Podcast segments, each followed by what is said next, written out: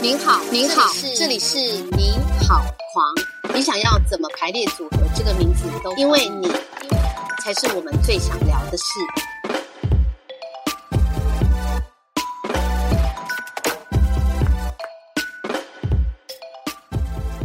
跳出一个问题想法，就是，所以你刚刚提到说，因为你新闻系的训练啊，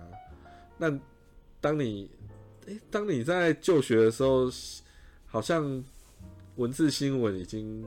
开始慢慢示威了哈，对就是转网络新闻了哈，对，那时候是报业开始开始示威，我在念新闻系的时候，刚好是苹果进来嗯的，时候，哇，那那那时候正好，对，然后苹果当然就是会以耸动的标题、耸动的新闻做呃耸动的图片作为一些就是号召。当然那时候我觉得对于我们传统新闻的一些呃包包含伦理性、包含原则性，还有呃编辑式的规则都受到一些冲击。当然大家也会大幅的去讨论，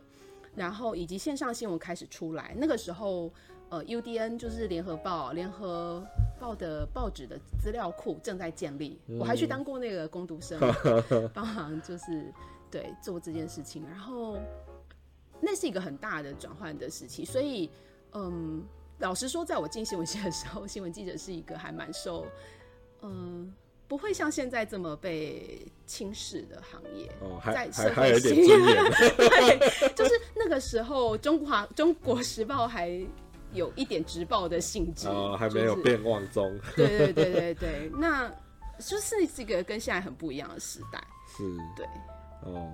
所以还好还好，就是 你你你你那个入行的时间点还那个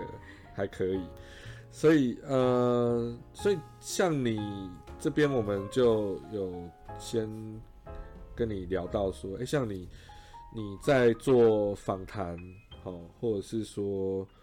呃你在要有时候你要撰稿嘛，嗯，对啊，像我们这次不明狂想，你其实你也做了很多访谈跟撰稿。没错。对，因为因为剧场人都不是读书人哦，就 应该说剧场人比较比较不是写字人，对，所以嗯，就是辛苦佳敏。所以你觉得在常常你要做这些访谈跟撰稿之间，你你你觉得那个是怎么样的一个工作？这样子？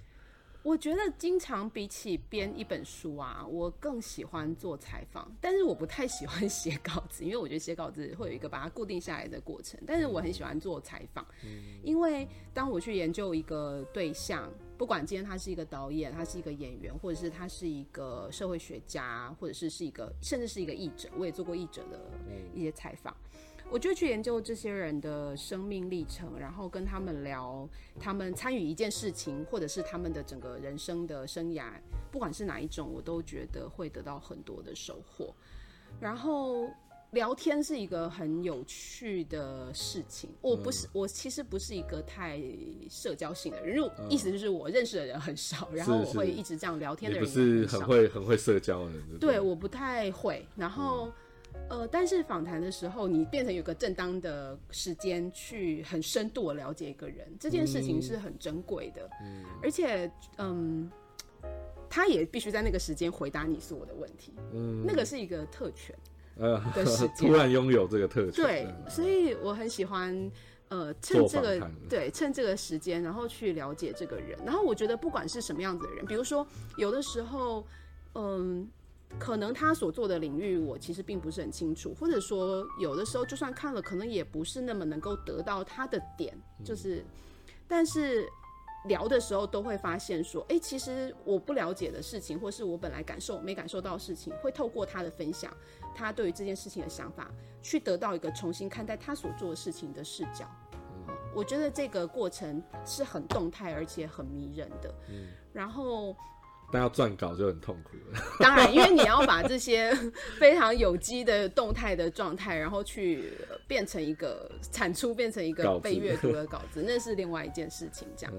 对，但是然后聊天的时候，你也会发现说，哦，就像我，我觉得俊凯就是一个很有趣的例子，就是哦我采访你的时候会感觉到你我好聊天吗？你还蛮好聊的，但是你的话会真真假假，然后所以哪些话是你在你在说什么？我觉得那些东西都会还有下一层的的一些疑问，会引导我再去把它问出好像我讲话有那么难搞的，对，而且打你的逐字稿的时候，也会发现说，哦，对，这里就是在讲乐色话，这样，就是我觉得是很有趣的，就是在那个里面，你也有表达出，就是说用一种你自己的方式表达出来你的焦虑或者是你的不安。嗯。我觉得这些都是很有趣的发现，对于人一个很有趣的发现。是，对，所以等于是说，对你来讲，访谈是一个，等于是有一个正当机会去去认识一个人或一个对象，对，而且有特权这样子。对，有的时候这些人如果真的把它放在现实生活中，我们如果在某一个开幕或者是某其他场合，对对，我们可能聊不起来。是是，对对，但是访谈的时候，因为你可以打开那个壳，他必须要打开那个壳。他也必须揭露自己，这样对对，然后所以我会觉得，真的就是一个特权的时光。是是对，然后撰稿就辛苦了，撰稿就就撰稿是另外一件事，它会变成说。我要怎么样把我在这个过程、这个访谈的这个特殊的时光里面得到的东西讲给别人听？嗯那怎么样讲给别人听？他一定会从我的视角出发，然后我会有一些获得。但是另外，他也会需要附加另外一条线，就是它像是一个夹心饼干一样夹在一起。就是说，对方讲的话，你仍然需要如实的陈述，不能够是只有主观的去谈我自己的看法或者我对他的观察。那这两个如何交织在一起？有的时候是会容易产生矛盾的，嗯就是我对他的观察跟他讲出来的话，其实中间是有距离的。需要一些整理，嗯，然后那个整理我要怎么样子去粘合，就变成说夹心饼干可能不是只有夹花生，它中间可能还需要一层巧克力。呃，用我当例子的话，就是说不能把我的话全部都写出来，当然，而且还要帮你换句话说，因为有一半都是都是干话，会需要换换句话说，就是说，哎、我知道，就是从你前后文里面，大概可以读出你你这段干话里面大概真正在讲的事情是什么，有一两个关键字，那我可以要把它它拉出来化。对对嗯。对，有有时候干话是重要的，呃，对，但是要转译啦，要要做一点转译，对，那这个 转译里面，它当然也会牵扯到说，我怎么样子跟呃受访者之间确认，嗯就是我讲出来，我我讲你，我这样讲你讲的干话，到底是不是那个意思？对，这个、嗯。这个部分，我觉得它就需要是很小心，嗯，或者是你刚刚说我真真假假，不过我想我，我有这么夸张？一点点啦，一点点哦。好的，我尽量诚实。OK，好，那所以嗯，像你自己，像我，我是你众多的，就是采访的人之一，应应该是说你你你在你的编辑生涯里面，你做做采访会很多吗？就是会常做采访。呃，比如说刚开始在杂志社的时候，真的就是每天的工作就是采访，哦，然后就美学的对对，然后当编辑之后，我觉得采访的机会变得比较少。可是大概我觉得在当编辑可能四五年之后，也开始会有一些杂志啊，或者是平台找我写一点东西，写一点人物采访这样。所以后来那那 freelancer 之后，就是有一点是一半一半。嗯，了解。所以你有遇过你自己就是比较印象深刻的受访者吗？可以提提有个，呃，我在做，就是那时候应该是刚毕业没多久，然后刚入行，在杂志的时候，嗯我曾经采访过金敏。哦哇哇哇！然后他是一个非常特殊的导演，因为那一次的任务是我们要去采访，尽可能的采访动画导演，但是根本没有任何动画导演会回我们。你想想看，啊宫崎骏怎么可能会回我们？然后真的是国外的，对就是不是台湾的动画导演。对，当时也有，好像也有采一些台湾的动画导演，哦但是，嗯，当时也没有那么多是这样子。那，嗯，我记得那一次针对海外的导演丢出去的，可能有四十几封受访，就是受邀请信。这么多，嗯，可是除了一些短片、短片的动画导演，年轻的短片动画导演回我们之外，嗯其实长片有在做这种线，就是线上上映长片的导演，嗯比较只有有名的，嗯对，只有金敏回我们。啊，真的哦。然后我那时候真的很惊讶，因为我想说就是根本不会有人理希望我们，对对然后他们非常小心，我应该说很谨慎，就是、呃由他的也许是秘书或者是助理回我。那因为当时我还没有还不太会日文，然后、所以我其实用英文信写过去。哦，那哦。他们也用很好的英文就是回我，因为我想他们有很多国际的一些合作，然后嗯，他们就说 OK，那但是他们需要先看过访纲什么的，然后那时候答案就广就是把他可以找到片之后拿来看啊，然后看以后就觉得他真的是一个很有趣的导演，然后就写了，但是他们就说，哎、因为他的时间不是很多，他其实在做他呃后来过世前正在做最后一个动画。然后就说他时间不是很多，那可不可以把问题浓缩成，比如说四到五个这样？然后，因为我们通常一起一个采访，可能因为是线上，有时候我们就是会希望，万一对方回的很短，我们就会大家会设到十到十几个问题。嗯，那他们就问我说，可不可以把问题简化这样子？我就说 OK，然后我就给了我也许是四到五个问题，结果给他们可能比如说，嗯，我猜大概是快要一个月的时间，那他就说他会在精明指导的中间的空档问他，嗯然后让他回答这样子。结果他们回了日文给我，然后写了满满四大页的 A 四，然后我是超震惊的。我那时候收到的时候就想说，这太就是太令人感动了，就是我没有想到他会这么认真回答我。呃，包括当时问他的一些，诶，他作画的一些特殊的呃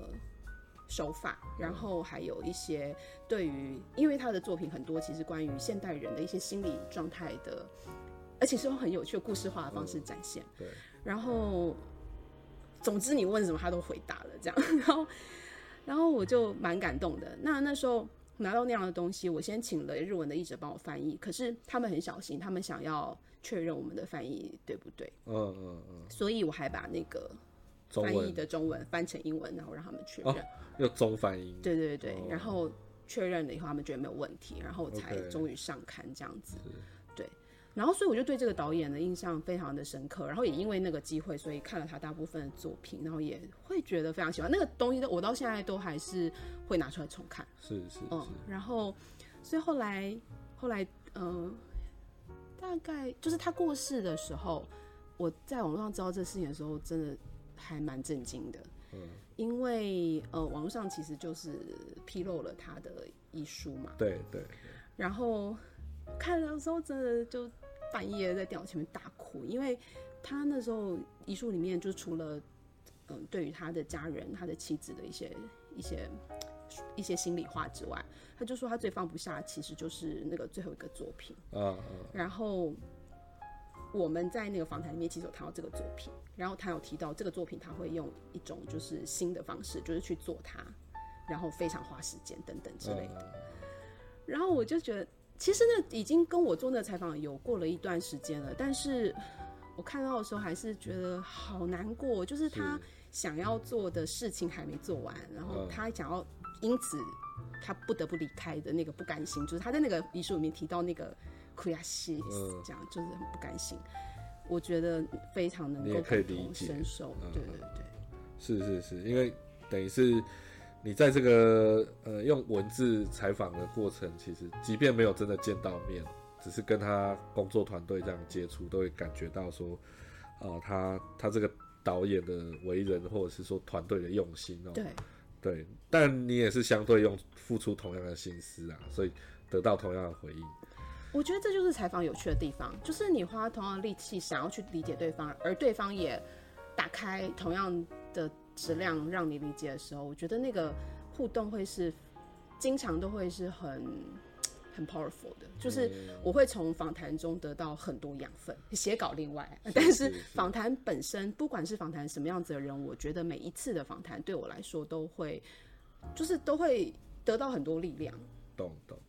我觉得这也有点像，可能你有文字创作的经验，或者是说你可能在做这个工编辑这个工作的时候，也某个程度上也用某种很像创作的心情在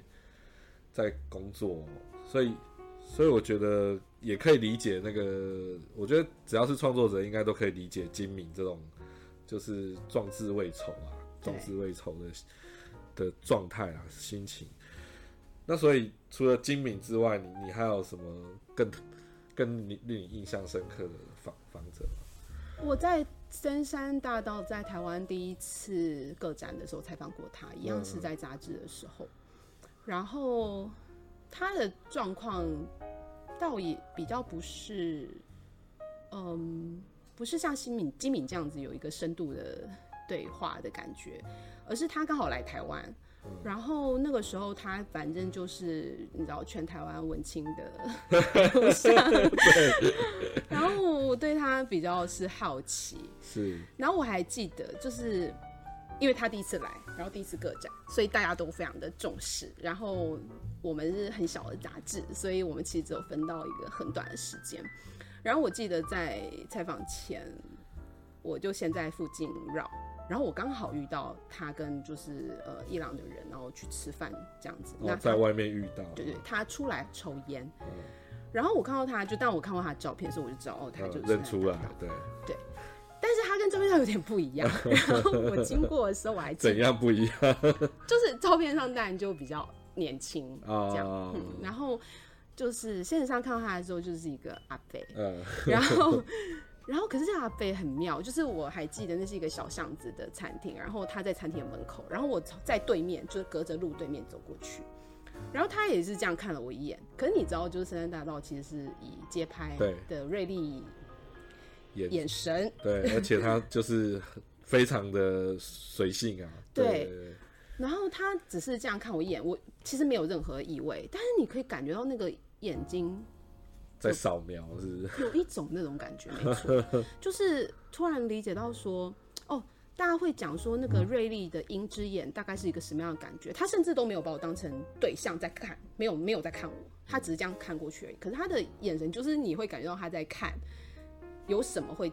被他抓到的那个锐利的眼神。然后说看他眼神，我想说，哦，这个就是。摄影师 这就是那个犬之记忆，犬那个流浪犬，因为他都会用流浪犬来描述对他自己嘛，这就是流浪犬的眼神啊。这样那时候有很深的一个记忆。然后后来我们能够进去采访他之后，因为前面的一些嗯时间上面的 delay，就是变成我本来只有三十分钟可以采访他，结果变成是到更短对，就是五分钟的时候，五分钟十分钟，一两个人就在催我们，哇，然后一直打断我们说：“哦哎、你们不可以再问了。”这样。天哪结果深山就阻挡了伊朗的人，哦，然后就说你还有问题要问吗？那我就哦我就把最后的两个问题，就是您浓缩成一个问题。所以我其实那天也是只有问大概三四个问题，大概只有十五分钟，但他就是让好好的回答完我问题，然后才开始记者会这样。了解，等于等于他他虽然是摄影界的天呃天王巨星，但是他还是蛮蛮 nice 的，就是说不会不会这样子，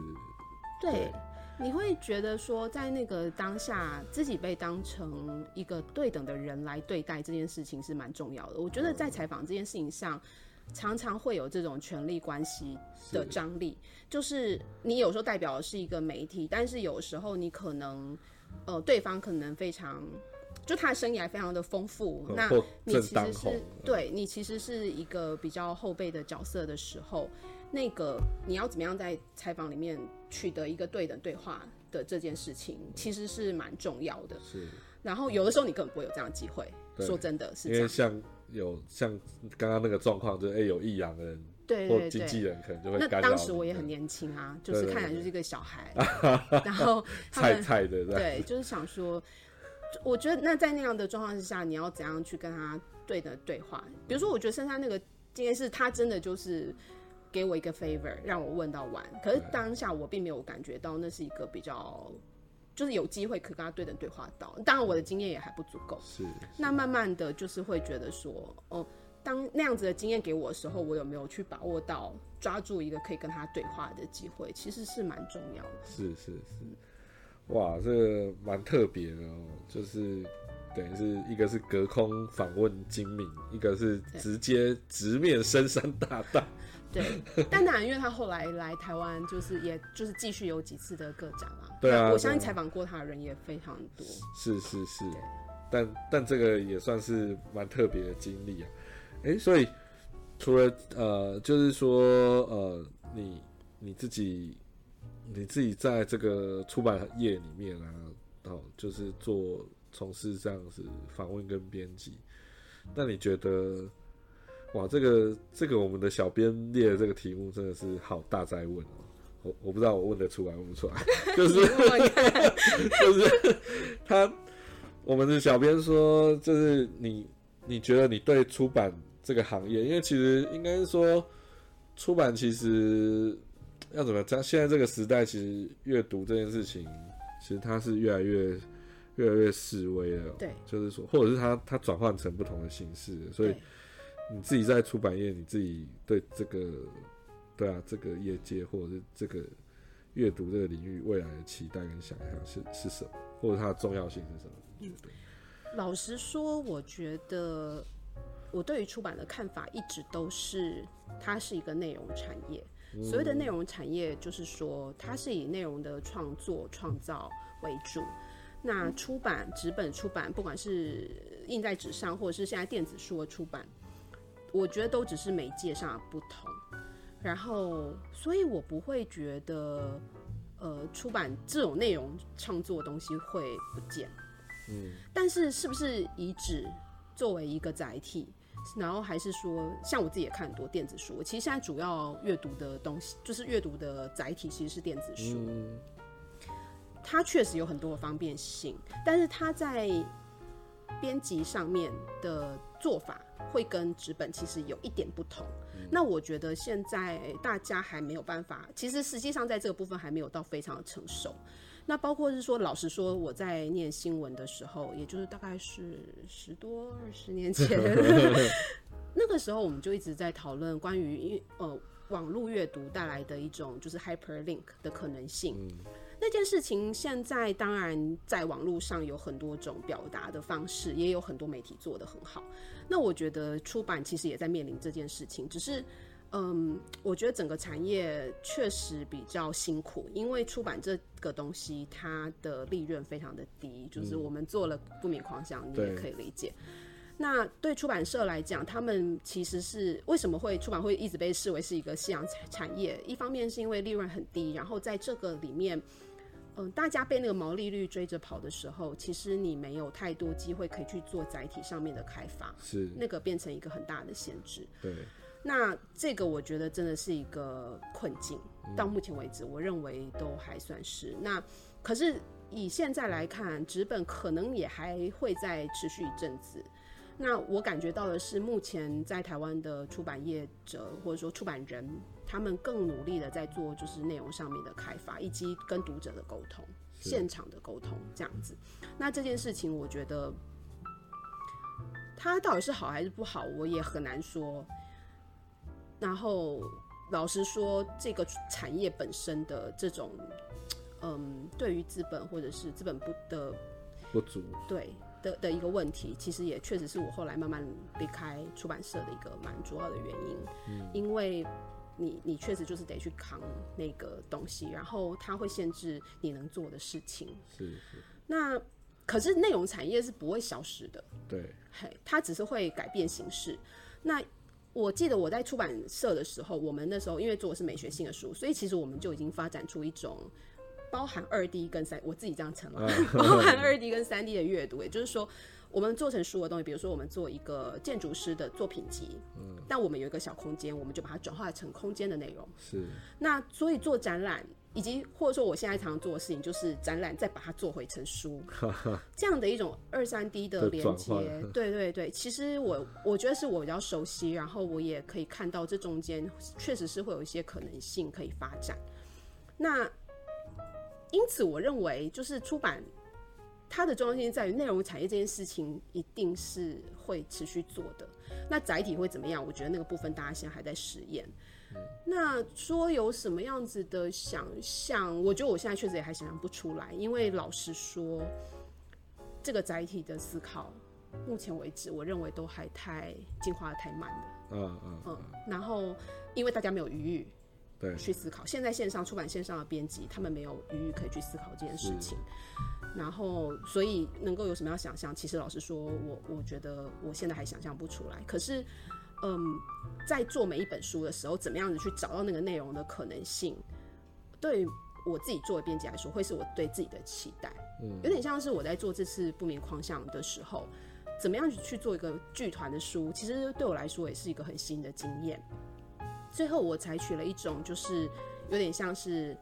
夹叙夹对话的方式去，去创造一个可能更幕后的感觉，或者是更动态的内容的状态。更第一现场。对对对，那那那个东西就会是我觉得，哎、我试着这样做，那有没有做好，我也说实在我不太确定，却有一些不错的回响过来，就是跟我说，哎、这样的方式让这个书变很好读，而且确实了解了剧团背后的一些想法。但是我觉得就是这样也只是一种可能性，嗯，对。那我觉得我自己的期待就是，既然它是内容产业，那这个内容它要去说什么，谁来说，然后怎么说，都还是有很大的方式说？对，嗯都还是有很大的可能性。嗯，对，这个我就想到以前，呃，有我有一个剧场的前辈说，剧场也也是夕阳产业哦、但 是但是是永不落下的夕阳，这很棒啊！是是永不落下的夕阳。那所以其实真的就是期待未来，就是大家大家这是呃这个内容产业，我们更有余裕去转换我们的内容到不同的形式上面哦。应该是说，呃，各位老板们啊，对 这这多多多多投资。其实你知道那个有多么的致命吗？就是说，其实现在嗯，为了要让读者回，就是有更多的选择，所以出版业现在会跟几年前。跟也许十年前相比，他们要出更多的书，在更少的 budget 里面，然后印量变得更少。但是当你印量变印量变少了以后，你的 title 数就要变更多。但是你的人力并没有增加，所以每一个编辑其实，然后以及就是编辑的分工正在被简化。像大家很爱跟我讲那个什么校对女王，我们也聊过嘛。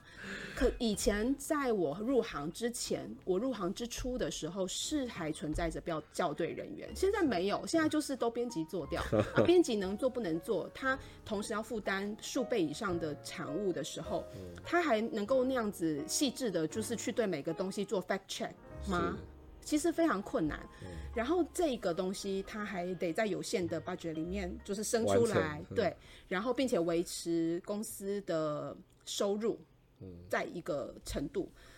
那个真的是非常严峻的状况。嗯，好，我我会觉得那个余裕真的是很重要。可是至于那个余裕要怎么样创造出来，它真的是一个很大的问题，因为那个会牵扯到阅读市场怎么样回馈，我们怎么样子让一个书能够创造足够多的营收，因此我们可以减少抬头数。是它变成是一个逆向的思考，然后我觉得很难啦，大家都在想各种出路。对对，反正就期待那个政策面哦，或者是那个那个有钱的老板们哦，多多帮忙啊。对。